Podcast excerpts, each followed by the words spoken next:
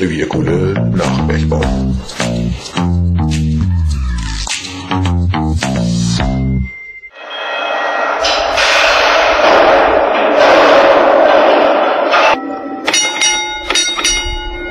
Es ist eine der letzten Seifahrten, die die Bergleute am Schacht Franz des Bergwerks Prosper Haniel Ende 2018 absolvierten. Sie stehen am Förderkorb, der sie in rund 1200 Meter Tiefe in die Grube bringen wird. Doch bevor es in die Tiefe geht, schalten sie ihre Kopflampe ein. Oder bergmännisch gesprochen, sie schalten ihr Geleucht ein. Denn vor der Ortsbrust ist es finster. Sagen die Bergleute. Die Geschichte der Grubenlampe ist alt. Schon in der Antike und im Mittelalter wurden offene Öllampen, die sogenannten Frösche, aus Ton, Metall oder Eisen für die Arbeit in der Dunkelheit genutzt. Mit dieser Geschichte wollen wir uns im Folgenden beschäftigen.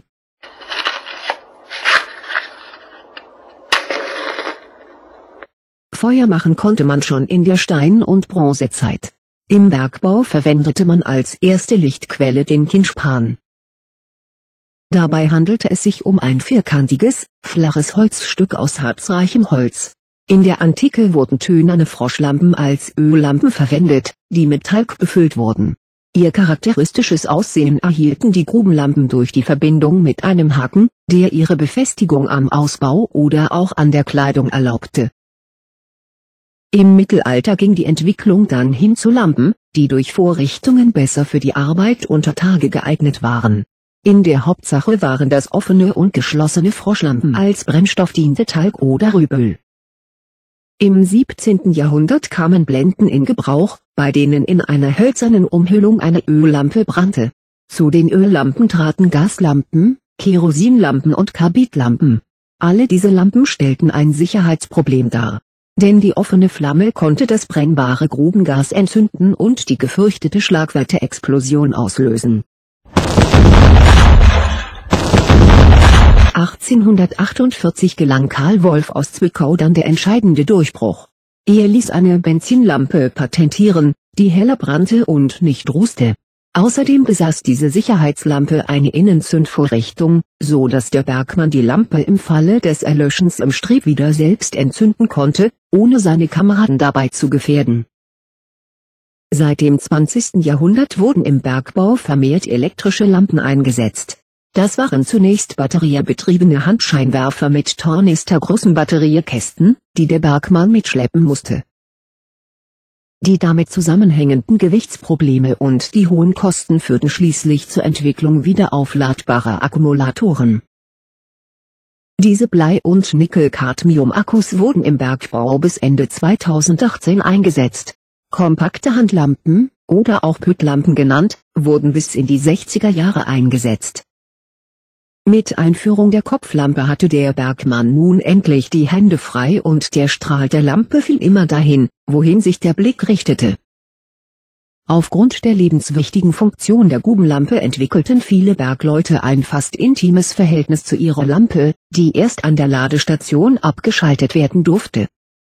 Der bedeutende Bergmann und Arbeiterdichter der 20er Jahre, Otto Wohlgemuth, hatte offensichtlich ein ganz besonderes Verhältnis zu seiner Grubenlampe.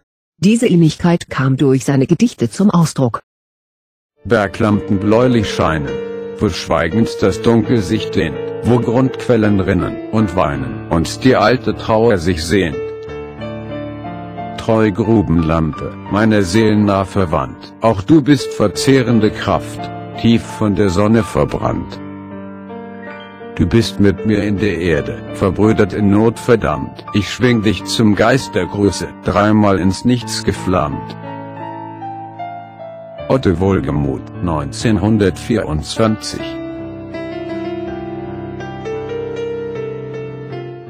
Das elektrische Geleucht ist zwar vollkommen schlagwettersicher, jedoch kann man mit ihm nicht mehr den Methangehalt der Grubenwetter prüfen. Das braucht man auch nicht mehr, da der heutige Bergbauer mit hochmodernen Sensoren und Gaschromatographen ausgestattet ist, die ständig den Methangehalt in der Luft messen. Das Ende der Entwicklung der klassischen Kopflampe mit Akkumulator markierte der Einsatz von Halogenglühbirnen.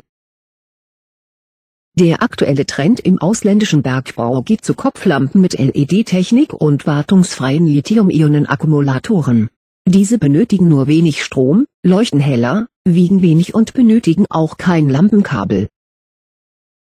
Zur Erinnerung an Hunderttausende von Bergarbeitern, deren Sicherheit und Leben auch an ihren Geleucht hang, wurde auf der Bergehalde des ehemaligen Bergwerks Rheinpreußen in Mörs eine 30 Meter hohe Grubenlampe auf einer Aussichtsplattform errichtet. Sie wurde nach einer Idee des Künstlers Otto Pine 2007 fertiggestellt. Ihr Strahl scheint des Nachts bis an den Niederrhein. Grubenlampen sind heute auch als Sammlerobjekte sehr gefragt. Im Deutschen Bergbaumuseum in Bochum und im Industriemuseum Zeche Zollern 2-4 in Dortmund-Göringhausen kann sich der Besucher an einer großen Sammlung von Grubenlampen mehrerer Jahrhunderte erfreuen.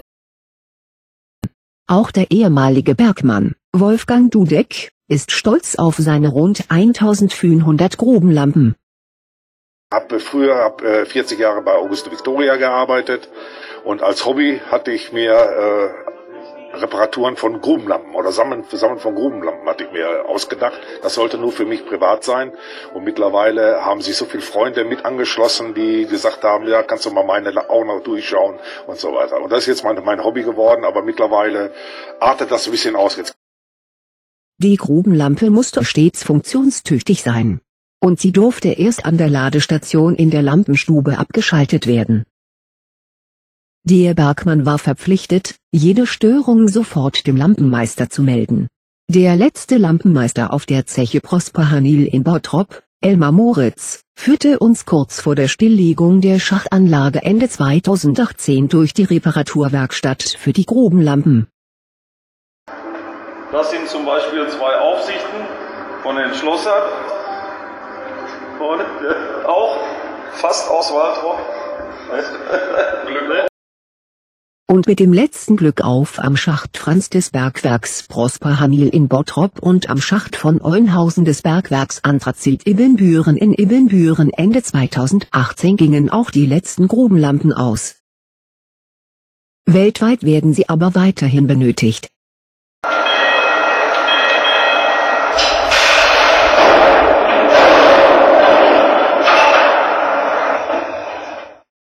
Das war eine Sendung von Revier Kohle. Sprecherin war Petra von Stein. Die Regie hatte Bernhard Blach.